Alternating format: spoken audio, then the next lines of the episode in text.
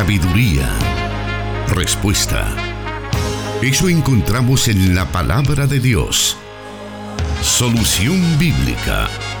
Comenzamos.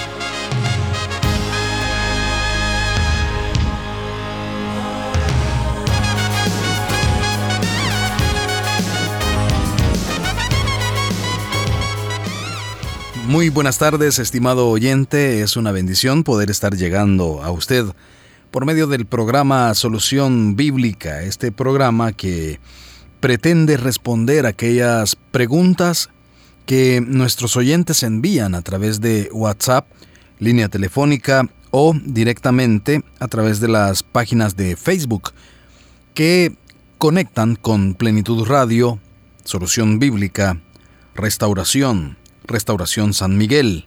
Todos estos medios son los que están a su disposición para enviar esas preguntas que usted desea que sean respondidas a la luz de la palabra de Dios por el pastor Jonathan Medrano. En esta ocasión queremos hacer algo especial.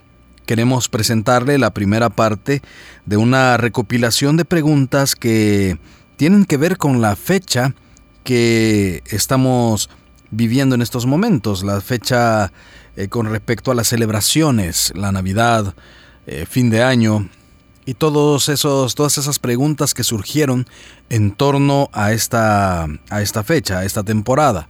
Entonces queremos compartirlas con usted para que pueda recordar esas respuestas que en su momento se dieron. Así que le invitamos para que pueda estar en nuestra sintonía, pueda permanecer en nuestra sintonía y escuchar esta recopilación de preguntas más destacadas de los últimos programas que hemos tenido acá en Solución Bíblica. Como digo, es una primera parte que vamos a estar presentando y queremos invitarle entonces para que pueda escucharlo. Soy su servidor Miguel Trejo y bienvenido a esta edición de Solución Bíblica. Iniciamos con el primer bloque de preguntas. Dios da la sabiduría y el conocimiento. Solución Bíblica.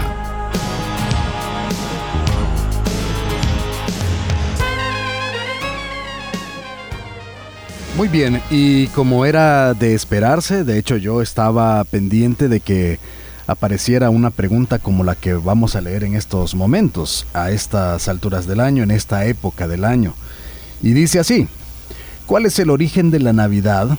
¿Y será correcto que los cristianos festejemos dicha celebración adornando nuestras casas de manera alusiva a la temporada?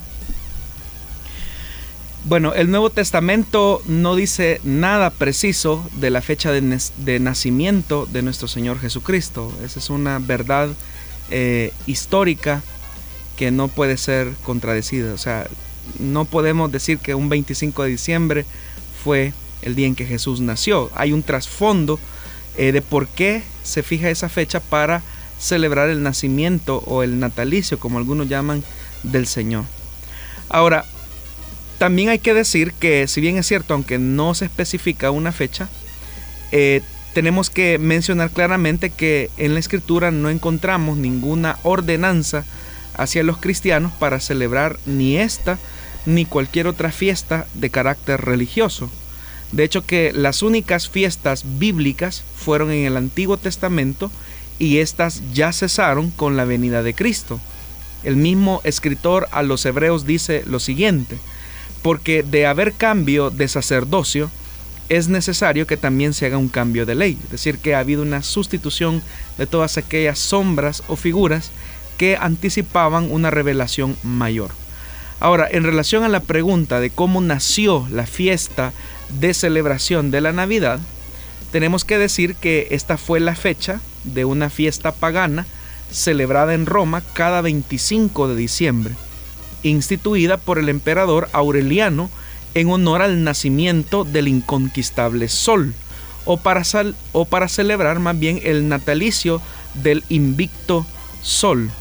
Ahora, esto de esto se celebraba ya que en esa fecha el solsticio de invierno, es decir, el momento en el que el sol está más cerca del ecuador, las noches son más cortas y las horas del día se prolongan un poco más. Y esta idea llevaba a los paganos de aquella época a celebrar la victoria del dios Sol sobre el dios de la oscuridad. Porque hay que recordar que de junio a diciembre el sol está más lejos del ecuador, por lo que las noches son más largas y las horas del día son más cortas.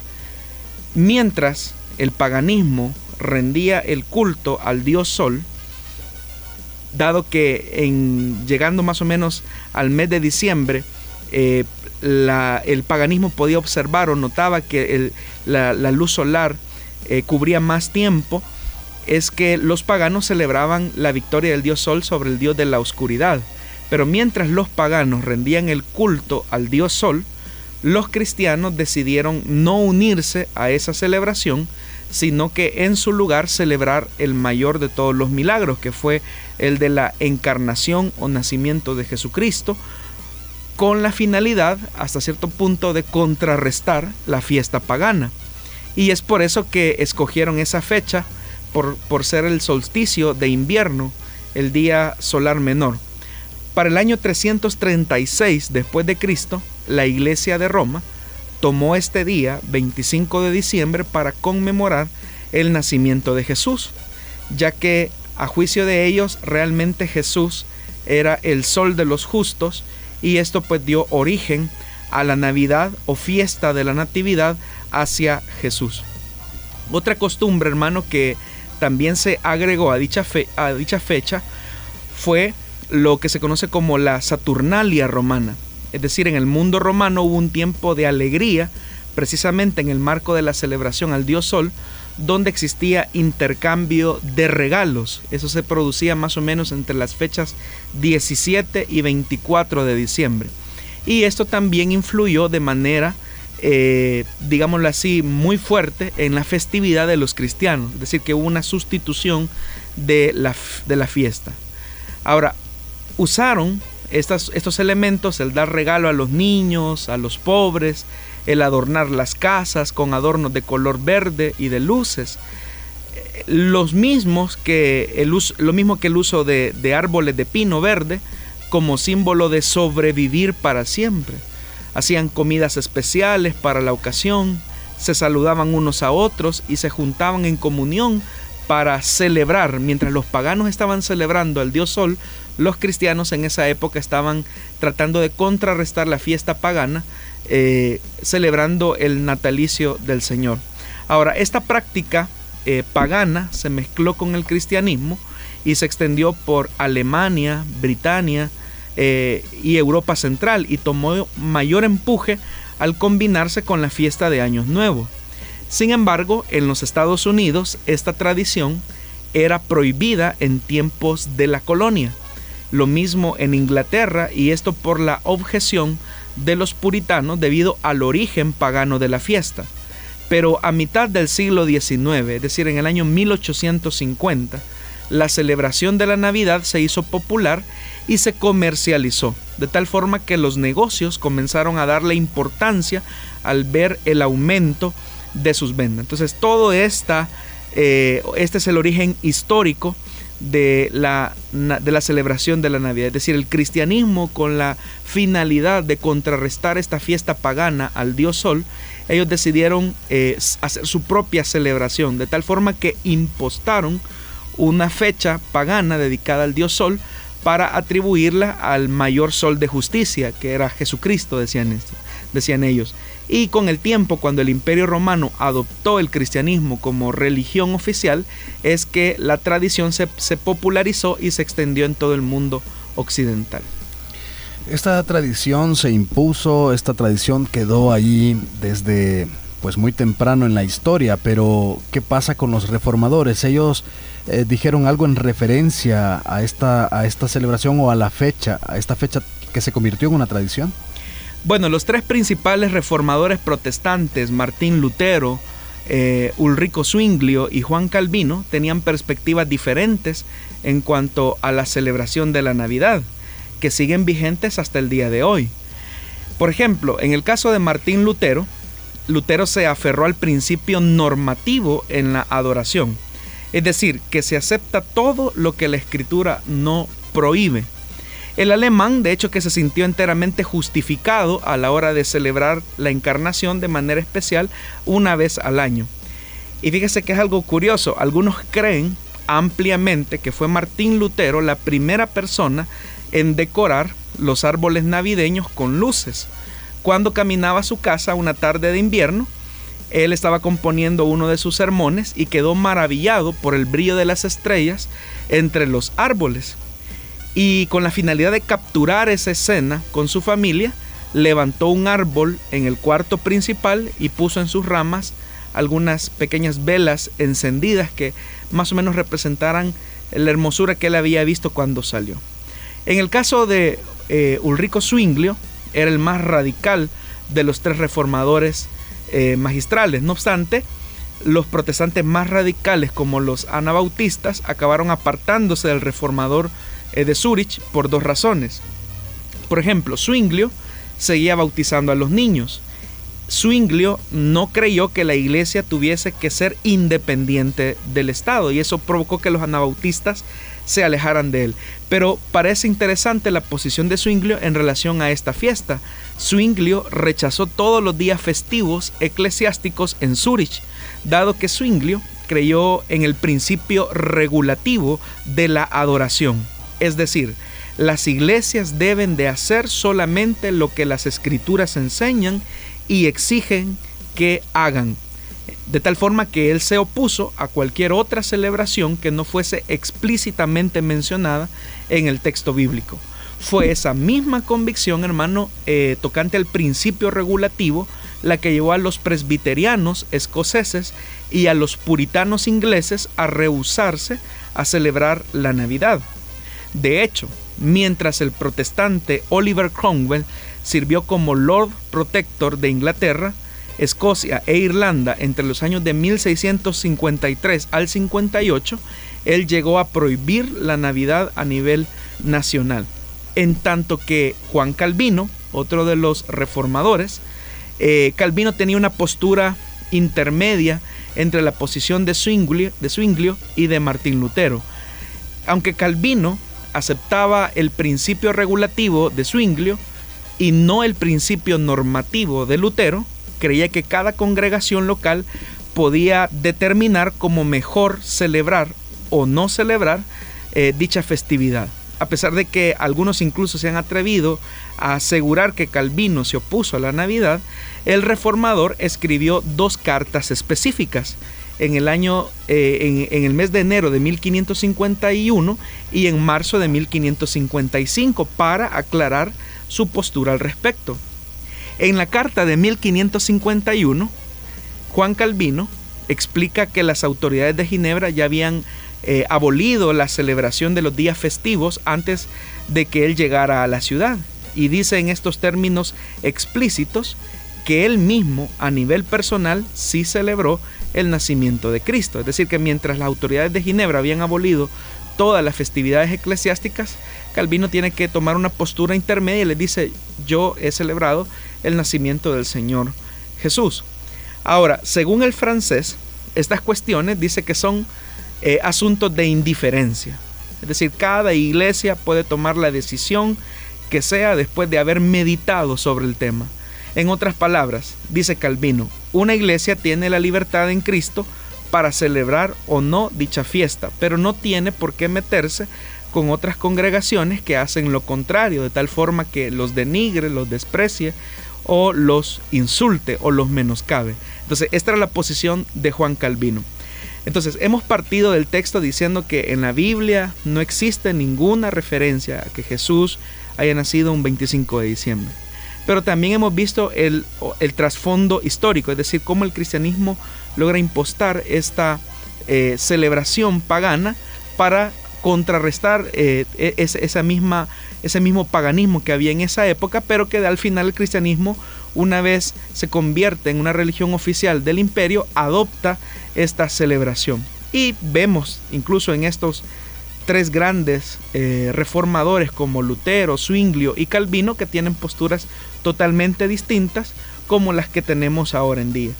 De tal forma que hay congregaciones cristianas que celebran dicha festividad como también habemos otras congregaciones que decidimos apartarnos en relación al tema. Claramente usted nos ha expuesto el trasfondo histórico de esta festividad, además de las posiciones de estos tres reformadores, de los tres principales reformadores. Ahora, ¿cuál debe ser la postura del cristiano ante estas festividades? ¿Qué nos dice la Biblia al respecto? ¿Qué podemos ya ahora eh, en la actualidad o a qué posición debemos llegar? A mí me llama mucho la atención lo que el apóstol Pablo escribe en su carta a los romanos en el capítulo 14, versículo del 5 al 6 y el versículo 22. Vea lo que dice Pablo. Hay quien considera que un día tiene más importancia que otro, pero hay quien considera iguales todos los días. Cada uno debe estar firme en sus propias opiniones. El que le da importancia especial a cierto día, lo hace para el Señor. El que come de todo, come para el Señor y lo demuestra dándole gracias a Dios. Y el que no come, para el Señor se abstiene y también da gracias a Dios. Así que la convicción que tengas tú al respecto, manténla como algo entre, entre Dios y tú. Dichoso aquel a quien su conciencia no lo acusa por lo que hace. Eso es lo que el apóstol Pablo decía y eso también nos puede servir a nosotros ante eh, esta festividad donde encontramos iglesias que sí la celebran como también iglesias que no lo hacen o cristianos que no lo hacen. Creo que podemos encontrar en lo que usted ha respondido eh, cómo poder nosotros adoptar una postura y cómo podernos comportar, pero igual mientras usted respondía al WhatsApp de Plenitud Radio ha llegado una pregunta. Eh, que dice, en esta época del año como cristianos no celebramos la Navidad, no celebramos la Navidad, pero no estamos exentos de participar en la, y entre comillas dice, cena navideña de la empresa. Aclaro que no hacen baile ni nada, pero cuando personas de la iglesia ven fotografías de mi trabajo, que he participado en el almuerzo navideño, me critican severamente. Entonces, así nos dice el oyente con respecto a esto. Bueno, durante esta temporada es usual que las compañías o las empresas o los comercios tengan esta celebración de fin de año. Y como bien expresa el hermano, eh, hay empresas que conscientes de la conciencia eh, o, del principio religioso de cada persona, de cada uno de sus empleados, lo que hace es hacer una cena de fin de año y regulan eh, esta celebración con una cena simplemente. No hay bebidas, no hay licor, sino que simplemente es una cena como tal, una cena de fin de año. Entonces, el principio de Pablo es acá. Que la convicción que tengas tú al respecto, manténla como algo entre Dios y tú. Dichoso aquel a quien su conciencia no lo acusa por lo que hace. Eso es lo que el apóstol Pablo dice. Si su conciencia no le amonesta, no le dice nada, pues esa es su, su comunión con, con el Señor específicamente. Ahora, si usted se siente mal, si hay algo dentro de usted que lo hace sentir mal, ya sea porque quizás su actitud o su conducta daña o lastima a otras personas, pues también usted tiene que hacer una valoración.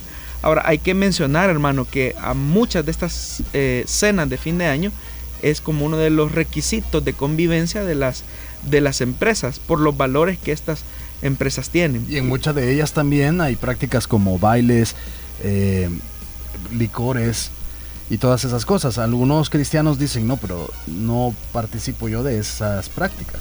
Y hay casos donde las empresas son tan respetuosas que eh, exoneran al, al, empleado y dicen, ok, no, no, no es obligación que usted venga a la fiesta de la empresa porque entendemos que usted es cristiano.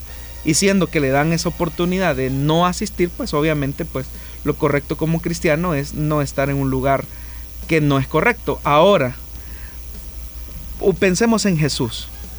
Si a Jesús lo invitan, o, si a Jesús lo invitaron, o lo invitaran a una de estas celebraciones, ¿qué haría Jesús?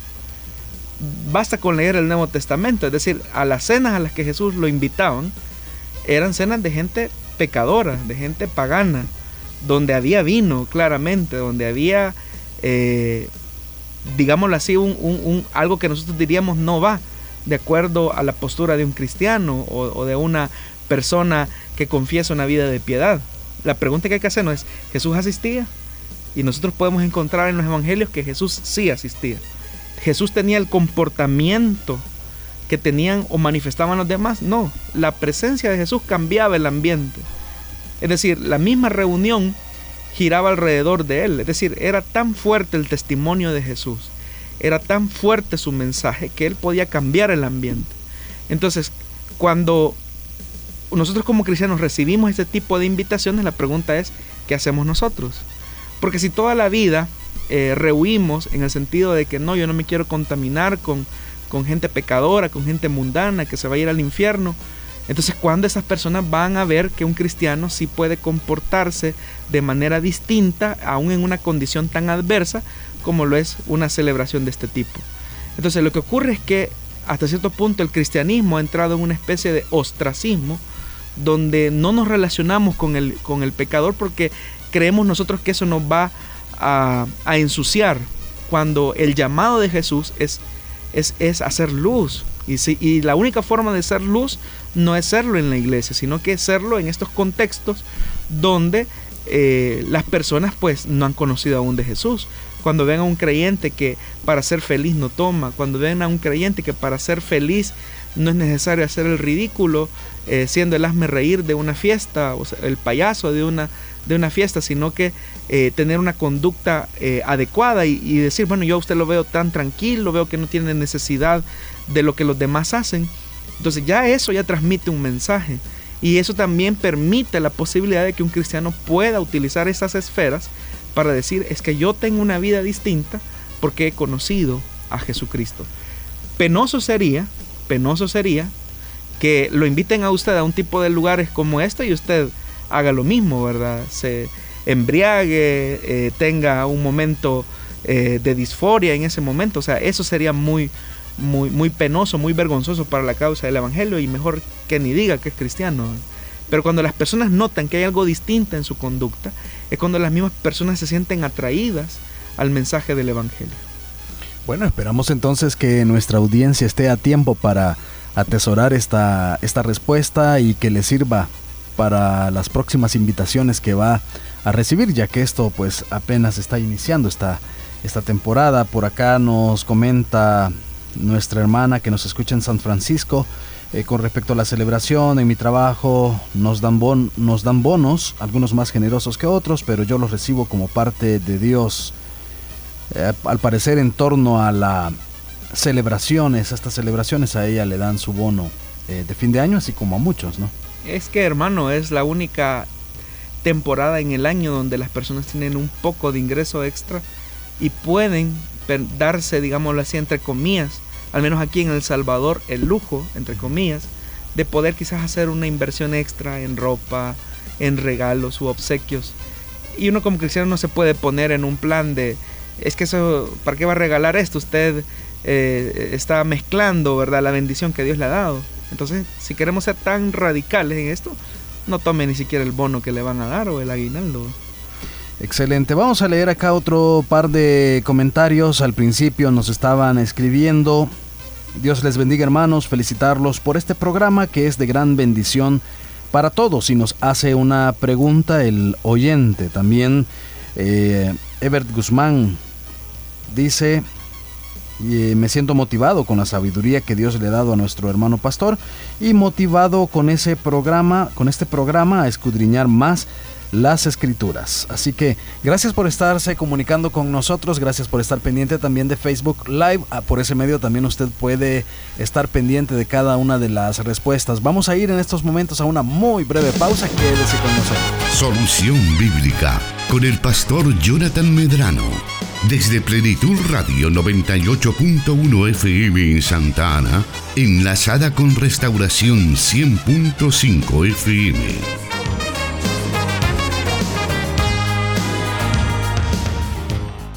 Les recuerdo que estamos escuchando una edición especial de Solución Bíblica donde hemos traído a usted algunas preguntas más destacadas que tienen que ver con la temporada que nos encontramos en estos momentos y otras que han sido reincidentes por parte de nuestra audiencia y queremos colocarlas en una recopilación para que usted pueda eh, volver a escucharlas, para que usted pueda tenerlas nuevamente, para recordar las respuestas que en su momento se han dado. Le invitamos para que siga con nosotros disfrutando de Solución Bíblica.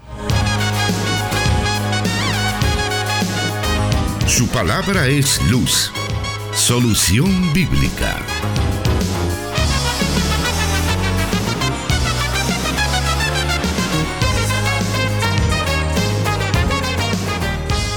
Y dice la pregunta de la siguiente manera. Si Jesús no nació un 25 de diciembre, como la tradición enseña, ¿en qué mes probablemente pudo haber nacido el Señor? Bueno, no se sabe, no hay evidencia ni bíblica ni histórica que demuestre en qué mes pudo haber nacido el Señor.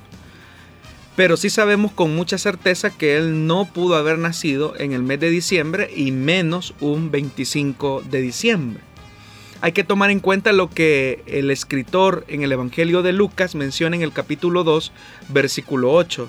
Y es que dice que cuando el Señor nació, dice que en esa misma región había unos pastores que eh, pasaban la noche en el campo turnándose para cuidar sus rebaños, que es cuando se produce la anunciación de que el Salvador ha nacido. Entonces, tomando en cuenta ese dato bíblico, debemos recordar que los pastores solo se mantenían en campos abiertos eh, durante periodos de verano o en época eh, seca, podríamos decir, y no de invierno. Hay que tomar en cuenta, hermano Miguel, que en Israel en general se aprecia una estación seca que va de abril a octubre y una lluviosa que va desde octubre, noviembre hasta abril del siguiente año y el mes de diciembre es el menos indicado para que los pastores eh, pudiesen realizar dicha actividad. Eh, los pastores no exponían a sus, a sus rebaños por las inclemencias del tiempo eh, precisamente en el mes de diciembre, porque era el, periodo de invierno. normalmente lo que hacían los pastores es que se mantenían en resguardo junto a sus animales, porque era todo lo que, lo que ellos poseían en el mejor de los casos. Así que con mucha certeza podemos nosotros indicar que es muy eh, poco probable o casi imposible que Jesús haya nacido un 25 de diciembre como la tradición normalmente lo enseña. Dentro de la tradición y más allá de la tradición, quizás dentro de lo comercial, se vende la idea también que todo el escenario estaba lleno de nieve. Pero ¿Esto es una idea estadounidense o si realmente cae nieve en Israel? No, no para nada. Eh, hay que recordar las condiciones climáticas eh, de Israel. Entiendo que la temperatura puede bajar hasta 9 eh, grados. Mm, es, es, lo más que puede bajar, 5 o 6 grados normalmente. Pero el territorio de Israel es un territorio muy árido por las condiciones en donde se ubica el territorio como tal. Así es que no, eh, todo ese cuadro pintoresco de nieve eh, corresponde más a una tradición anglosajona que, eh, que a lo que probablemente en la palabra de Dios ocurrió. Muy bien, vamos a aprovechar este mismo bloque, vamos a dar a conocer la tercera pregunta de esta ocasión y dice así, si mi congregación no celebra la Navidad, ni yo como cristiano lo hago, cuál debe ser mi actitud hacia aquellos hermanos de otras congregaciones que sí lo hacen. ¿Debo considerarles cristianos porque celebran esta fiesta de trasfondo pagano? Bueno, no existe cristiano en el mundo que pueda determinar acerca de otro creyente si es o no es cristiano. Hay que entender que esa es una competencia exclusiva de Dios. Nosotros debemos de estar seguros de nuestra identificación con el Señor nosotros mismos. Es decir, yo debo de estar seguro de ser cristiano, de ser creyente, de ser hijo de Dios. Y Dios no me ha puesto en calidad de juez a determinar quién sí y quién no es cristiano, pues ese es un testimonio que el Espíritu Santo se reserva para sí mismo y se reserva para sus hijos de manera individual. Ahora, ¿cuál debe ser nuestra actitud hacia los cristianos que se identifican eh, o celebran esta fecha. Eh, porque hay que mencionar que dentro del mundo eh, cristiano o dentro del mundo evangélico hay congregaciones que sí celebran esta festividad. Nuestra actitud debe de ser de respeto, de cordialidad, nunca de insulto o menosprecio.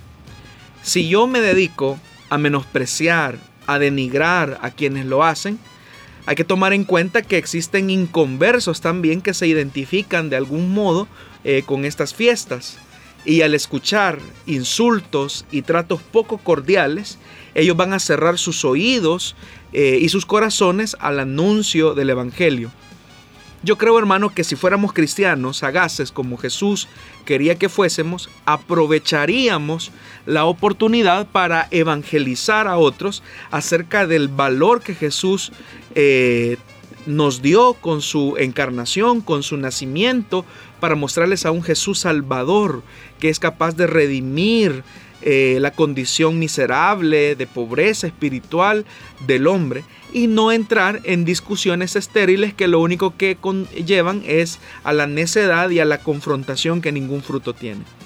En la Biblia nosotros encontramos, por ejemplo, a un Pablo que utilizó esta sagacidad, que estando sentado en el aereópago, aprovechó la oportunidad para predicar a los atenienses. Es más, el apóstol Pablo eh, lo describe de esta manera. Al pasar y fijarme en sus lugares sagrados, Encontré incluso un altar con esta inscripción, dice el apóstol, a un Dios desconocido. Pues bien, eso que ustedes adoran como algo desconocido es lo que yo les anuncio. Es decir, Pablo está en medio de un centro ceremonial donde hay infinidad de dioses y él encuentra un altar que dice al Dios no conocido. Entonces él aprovecha esa oportunidad con mucha sagacidad para presentar el Evangelio no se pone en una actitud de confrontación, de decirle ustedes son idólatras, son politeístas. Al contrario, lo que el apóstol Pablo hace es, eh, de alguna forma, eh, admirarse o, utilizar la perspicacia para decir ustedes son muy devotos, noto que son muy religiosos. Y Pablo aprovecha las circunstancias para presentarles al Señor. Entonces, como cristianos, eh, deberíamos nosotros de aprovechar esta sensibilidad para evangelizar y no para demostrar nuestra intolerancia o nuestra arrogancia religiosa que en nada anuncia el Evangelio de Jesucristo, sino que lo único que demuestra es nuestra poca inmadurez y la poca sensibilidad que tenemos ante aquellas personas que no conocen del Señor Jesús. Muy bien, vamos a irnos a una muy breve pausa. Siga con nosotros disfrutando del programa Solución Bíblica en esta oportunidad.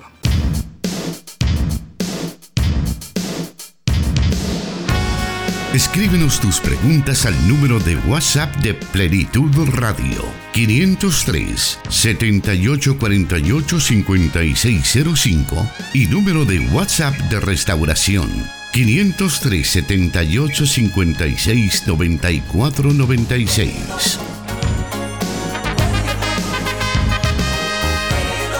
Vamos con la siguiente de esta tarde y nos dice de la siguiente manera.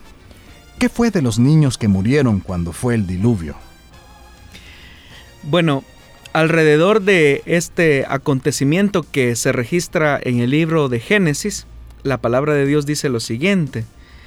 Génesis capítulo 6 versículo del 9 al 13 dice, Noé era un hombre justo y honrado entre su gente. Siempre anduvo fielmente con Dios. Tuvo tres hijos, Sem, Cam y Jafet. Pero Dios vio que la tierra estaba corrompida y llena de violencia. Al ver Dios tanta corrupción en la tierra y tanta perversión en la gente, le dijo a Noé, he decidido acabar con toda la gente, pues por causa de ella la tierra está llena de violencia, así que voy a destruir a la gente junto con la tierra. Eh, definitivamente, hermano, que la descripción que se hace del mundo en el que vivió Noé, eh, bien podría ser la descripción de nuestro mundo actual, un mundo lleno de violencia, un mundo lleno de corrupción, y donde son muy pocas las personas que mantienen una vida auténtica de piedad. Más adelante el escritor en la carta de Pedro en el capítulo 2 versículo 5, él describe de mejor forma ese momento. Dice, tampoco perdonó al mundo antiguo cuando mandó un diluvio sobre los impíos, aunque protegió a ocho personas, incluyendo a Noé, predicador de la justicia. Tanto el libro de Génesis describe una verdad como lo hace también la carta de Pedro. En Génesis lo que encontramos es que el Señor claramente dice en el versículo 13, he decidido acabar con toda la gente, por causa de ella la tierra está llena de violencia. Entonces, en ese conjunto de esta visión que el escritor está colocando en el libro de Génesis, dice que toda la tierra y las personas que habitaban el planeta estaban llenos de violencia. Sin embargo, se hace eh, la excepción en el caso de la vida del piadoso Noé, porque dice que él era un predicador de justicia, como lo describe la carta de Pedro. Entonces, claramente, tanto el libro de Génesis como eh, la carta de Pedro atestiguan que las únicas personas que se salvaron dentro del propósito y designio que Dios trazó solamente fue Noé y su familia. El grado de degradación moral y social que había llegado a los hombres realmente era un verdadero cataclismo moral. Es decir, que el desastre realmente había empezado antes que la primera, la primer gota de lluvia cayese sobre la tierra y antes que el primer temblor se hiciera sentir cuando las fuentes eh, de las aguas se abrieron para que inundaran todo lo conocido y lo existente. Lo que ocurre, hermanos, es que es acá donde nuevamente vemos las consecuencias del pecado humano que son capaces de arrasar toda la vida y eso incluye incluso todas las condiciones que están alrededor de ella. De tal forma que el pecado no solamente afecta a quienes lo cometen, sino también se lleva de encuentro quizás a personas que nosotros a nuestro juicio podemos considerar como inocentes, como eran los niños. Ahora la Biblia claramente da testimonio que solamente Noé y su familia fueron salvos como tal. Entonces es acá, hermanos, donde también tenemos que aprender que en el universo de Dios, Dios rige las cosas bajo su soberanía bajo su providencia. Es decir, que este orden de Dios eh, se conduce bajo ciertos principios que Él mismo ha establecido. Principios regentes que se desprenden de la naturaleza y la esencia misma de Dios, como lo es su santidad, su justicia, su inmutabilidad. Y dado que en las condiciones en las que Noé vivió fue de una abierta desobediencia, de una abierta rebelión, es por eso que la consecuencia del pecado de esta generación se tradujo en este cataclismo como lo fue el diluvio. Es tan cruel el pecado que el mismo escritor de la primera epístola de Pedro en el capítulo 3 versículo 20 al 22 dice, en los días de Noé desobedecieron cuando Dios esperaba con paciencia mientras se construía el arca en ella solo pocas personas, ocho en total, se salvaron mediante el agua, dice el escritor de Pedro, la cual simboliza el bautismo que ahora lo salva también a ustedes. Es decir, que el escritor de Pedro está diciendo que las únicas personas que se salvaron no solamente del cataclismo como tal, sino de los efectos eternos que produce el pecado, solamente fue Noé y estas personas que le acompañaron, que eran su familia. Es más, el mismo escritor continúa diciendo, dice que el bautismo no consiste en la limpieza del cuerpo, sino en el compromiso de tener una buena conciencia delante de Dios. Y esa buena conciencia solamente la obtuvo Noé y su familia. Más adelante, el escritor de Pedro dice, esta salvación es posible por la resurrección de Jesucristo, es decir, que se está anticipando que el modelo o el símbolo o el icono del arca representa precisamente eh, la redención futura que se cristalizaría en la redención de Jesucristo. Y el escritor de Pedro continúa diciendo, quien subió al cielo y tomó su lugar a la derecha de Dios y a quien están sometidos los ángeles, las autoridades y los poderes. Entonces, esto es lo que podríamos decir acerca de este episodio del diluvio. Muy bien, estimado oyente, estamos siempre pendientes de sus preguntas. Todas ellas están en una lista y serán atendidas por orden de llegada. Eh, hay algunas de ellas que son eh, tal vez repetidas, no por la misma persona, tal vez son diferentes personas, pero en algún momento se han respondido algunas de esas preguntas. Entonces nosotros vamos a estar pendientes de indicarle el número de programa, cómo lo puede encontrar en SoundCloud o Spotify para que usted pueda escucharlo nuevamente y así tener esa respuesta a la mano. Queremos también saludar a nuestros hermanos, a nuestros eh, usuarios de Facebook que están pendientes de Facebook Live de esta tarde. Entre ellos está Sandoval Lucitas, que nos dice, qué bendición hermanos, Dios les bendiga. Eric Flores nos dice, Dios bendiga hermanos, aquí pendiente del programa en la casa. Hoy me tocó descanso en San Salvador.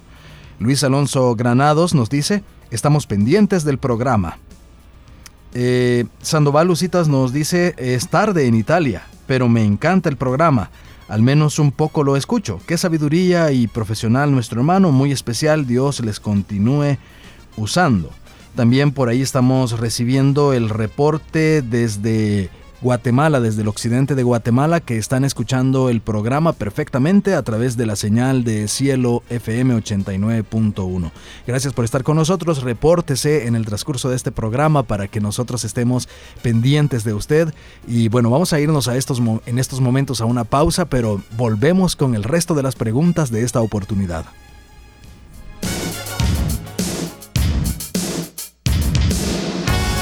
Escríbenos tus preguntas al número de WhatsApp de Plenitud Radio 503 7848 5605 y número de WhatsApp de Restauración 503 78 56 94 96.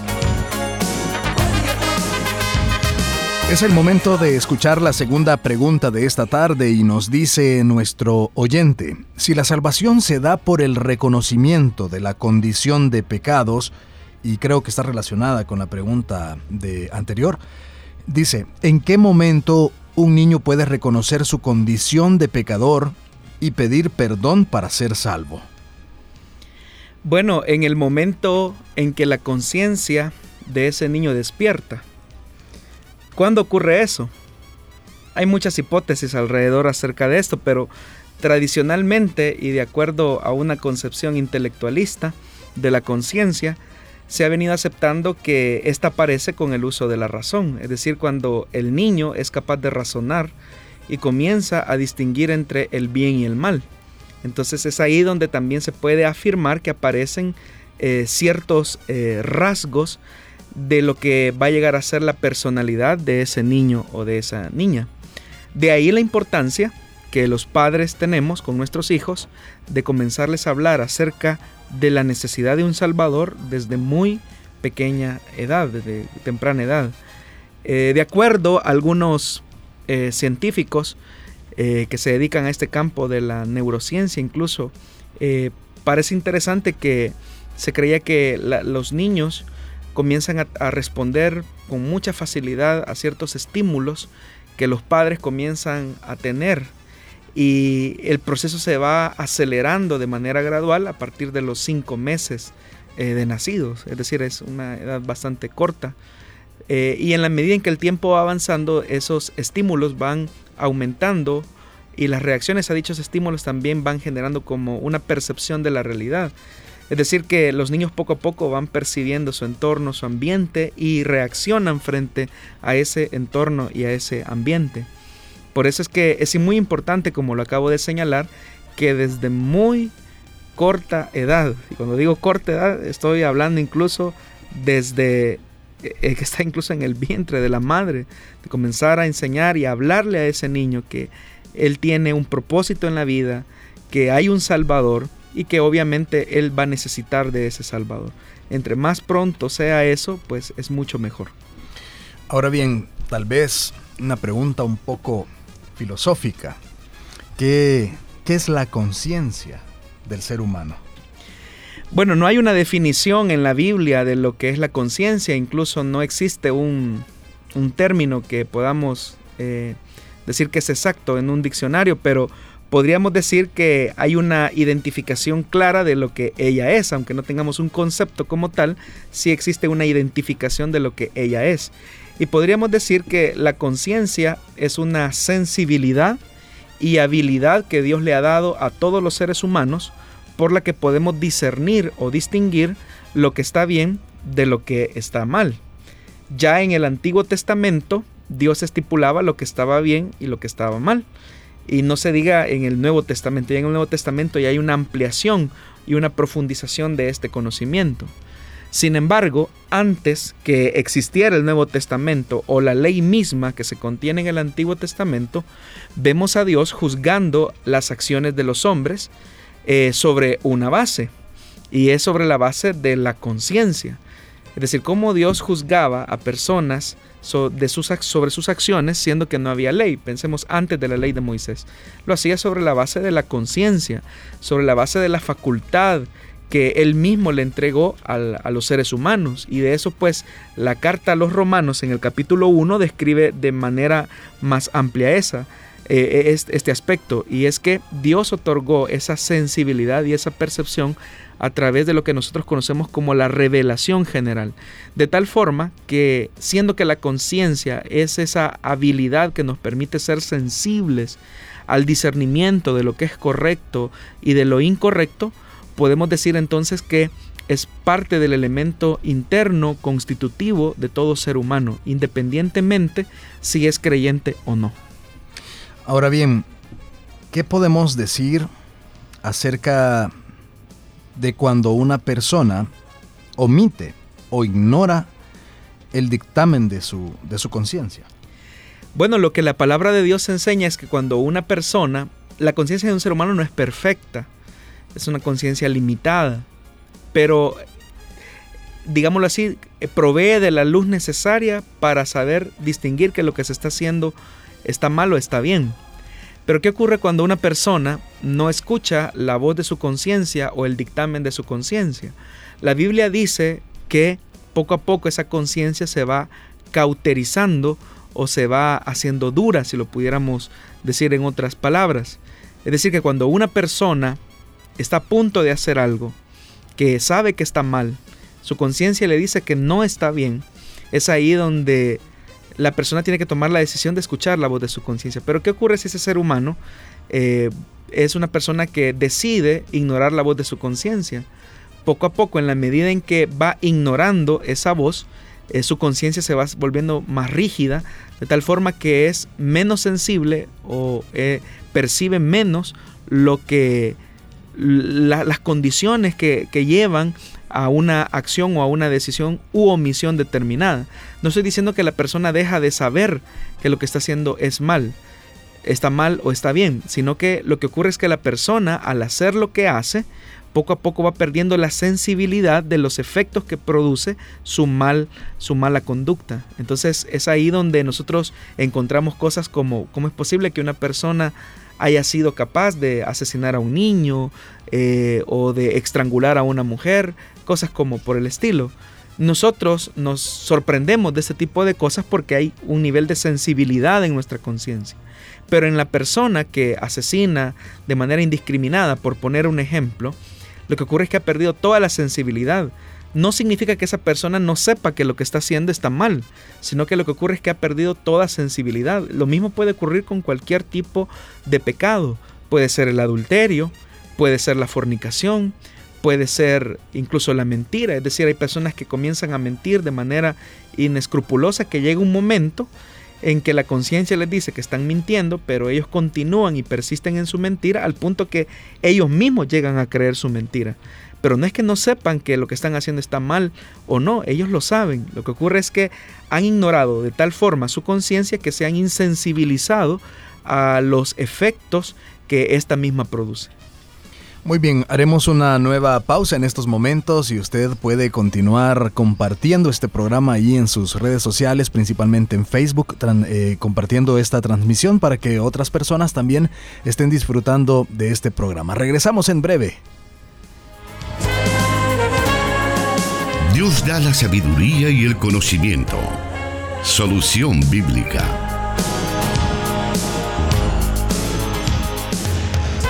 Seguimos adelante con el programa Solución Bíblica de esta tarde. Estamos muy agradecidos con Dios que siempre nos dé la oportunidad de estar llegando a usted. Ya varios programas se han desarrollado hasta la fecha. Bueno, en mi parte ya... 19. 19. Excelente, ya tenemos 19 programas que hemos estado acompañándole ininterrumpidamente y que bueno, pues que Dios nos da esta oportunidad. Vamos a seguir en este momento con la siguiente la siguiente pregunta. Y dice así: En Juan 5:4 se dice que un ángel descendía y agitaba el agua del estanque de Bethesda, y la primera persona que llegaba al estanque quedaba sana de cualquier enfermedad. Sin embargo, hace algún, algún tiempo escuché a un predicador que dijo que este versículo no existe en los manuscritos originales y que se trata de algo que agregaron los traductores con el fin de explicar lo que los judíos creían, ya que era algo así como una leyenda entre los judíos de ese tiempo. ¿Es cierto esto? dice el oyente. Bueno, la razón de, de esta afirmación que escuchó el oyente tiene un trasfondo y es que una de las ciencias que ha encontrado este tipo de hallazgos es lo que se conoce en las ciencias bíblicas como la crítica textual. La crítica textual se ocupa de la identificación de las variantes textuales dentro de los manuscritos.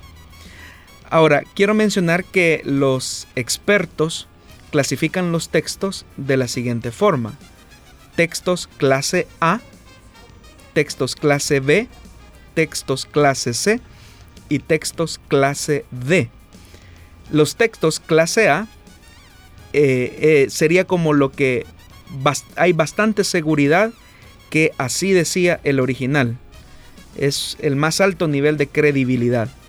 Los textos clase B son los que es bastante probable que así decía el, original. Pero es eso, probable. Y los textos clase C es bastante probable que no decía así el original y los textos clase D bastante seguridad de que no decía así el, los originales o el original como nosotros popularmente lo conocemos. Ahora, en relación al pasaje que el oyente eh, pregunta sobre el Evangelio de Juan, es que ahí aparece en el versículo 3 que había un movimiento del agua que debía de, se debía de, se producía y eso indicaba que la persona debía de introducirse al estanque eh, de Betzata. Ahora, ese versículo 3 donde dice que eh, había un movimiento eh, de agua, esa pequeña introducción o adición pertenece a un texto categoría B o texto clase B, es decir, que es bastante probable que así decía el original, pero vuelvo y repito, es bastante probable. Ahora, en el versículo 4 que es donde se explica que, en Reina Valera, que dice que un ángel descendía, tocaba el agua y el que se sumergía quedaba sano, es interesante que, dicho sea de paso, ese texto del versículo 4 no aparece en la NBI en otras traducciones. Ese texto, ese versículo número 4, solo aparece una vez en la familia textual que pertenece al grupo de manuscritos griegos. Los manuscritos aparecen eh, agrupados en familias. Ahora, quiero mencionar que en, los manuscritos de, corte griego, es decir, los manuscritos que pertenecen a la familia, los manuscritos griegos como tal, ese texto aparece en textos tardíos, es decir, que lo que significa es que estuvieron muy alejados de lo que posiblemente fueron los originales. Significa entonces que ese versículo 4 efectivamente explica la leyenda popular que se comenzó eh, a generalizar eh, a partir de, esos sucesos. Quiero decirles que dentro de esos manuscritos eh, más antiguos de la familia de manuscritos griegos, quiero decirles que ese versículo 4 aparece básicamente o se datan básicamente del año 400 después de Cristo. Es decir, que aparece después del siglo eh, quinto, donde aparece esa referencia de ese versículo. Antes del siglo V, los textos que son más antiguos, ese versículo 4 no aparece. Es decir, esa explicación de que un ángel descendía no aparece antes del año 400. Por eso es que algunas traducciones, como en el caso de la NBI, lo omite porque no es un eh, texto que pertenece o pertenezca, perdón, a los originales. Es más, como repito, siendo que quien hace la traducción, por ejemplo en el caso de Reina Valera, eh, Casiodoro de Reina tuvo a disposición manuscritos eh, bastante tardíos, que son del siglo X, siglo XI, siglo XII. Y si ya la crítica textual está diciendo que un manuscrito del siglo V eh, es un manuscrito tardío, imagínense los del siglo X, siglo XI, siglo XII, que fueron los que utilizó Casiodoro de Reina. Obviamente Casiodoro de Reina no tenía el material a disposición para hacer la traducción, de la cual los equipos traductores de la Biblia eh, actualmente disponen.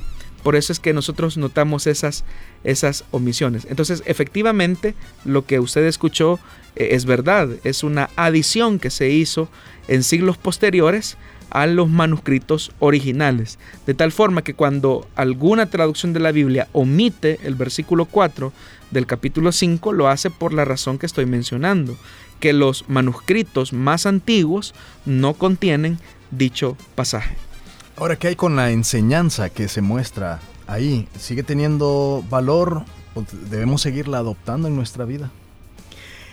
Lo que, bueno, es bien interesante que el lenguaje que se utiliza en ese versículo no corresponde a la teología o al contenido eh, joánico como tal.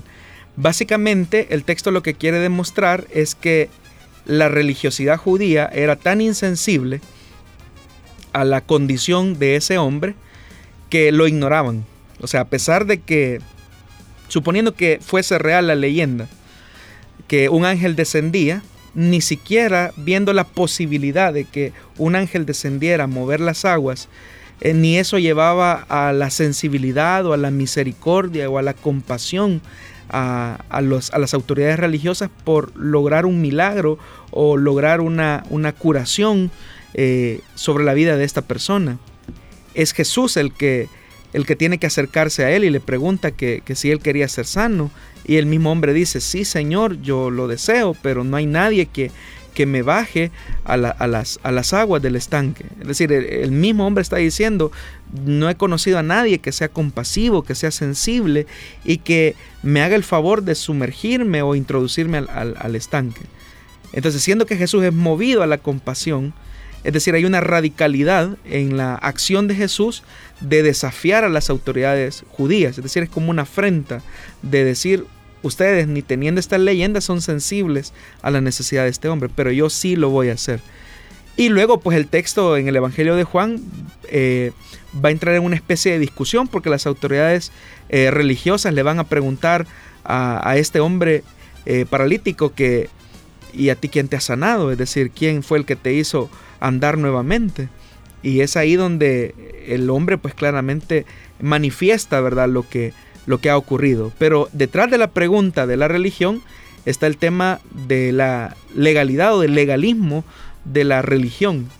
Pero busca primero eso, primero eso, encontrar una respuesta a su legalismo antes que alegrarse o sentir el regocijo de aquel hombre que ha solucionado su problema de manera tan radical como lo fue a través de una curación sobrenatural. Dios da la sabiduría y el conocimiento. Solución bíblica.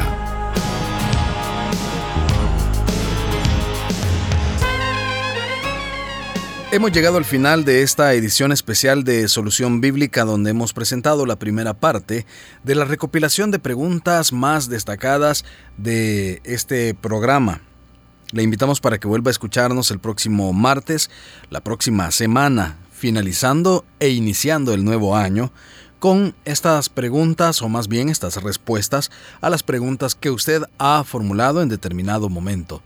Esperamos que Dios le bendiga y nos escuchamos en la próxima audición. Le saluda Miguel Trejo. Bendiciones.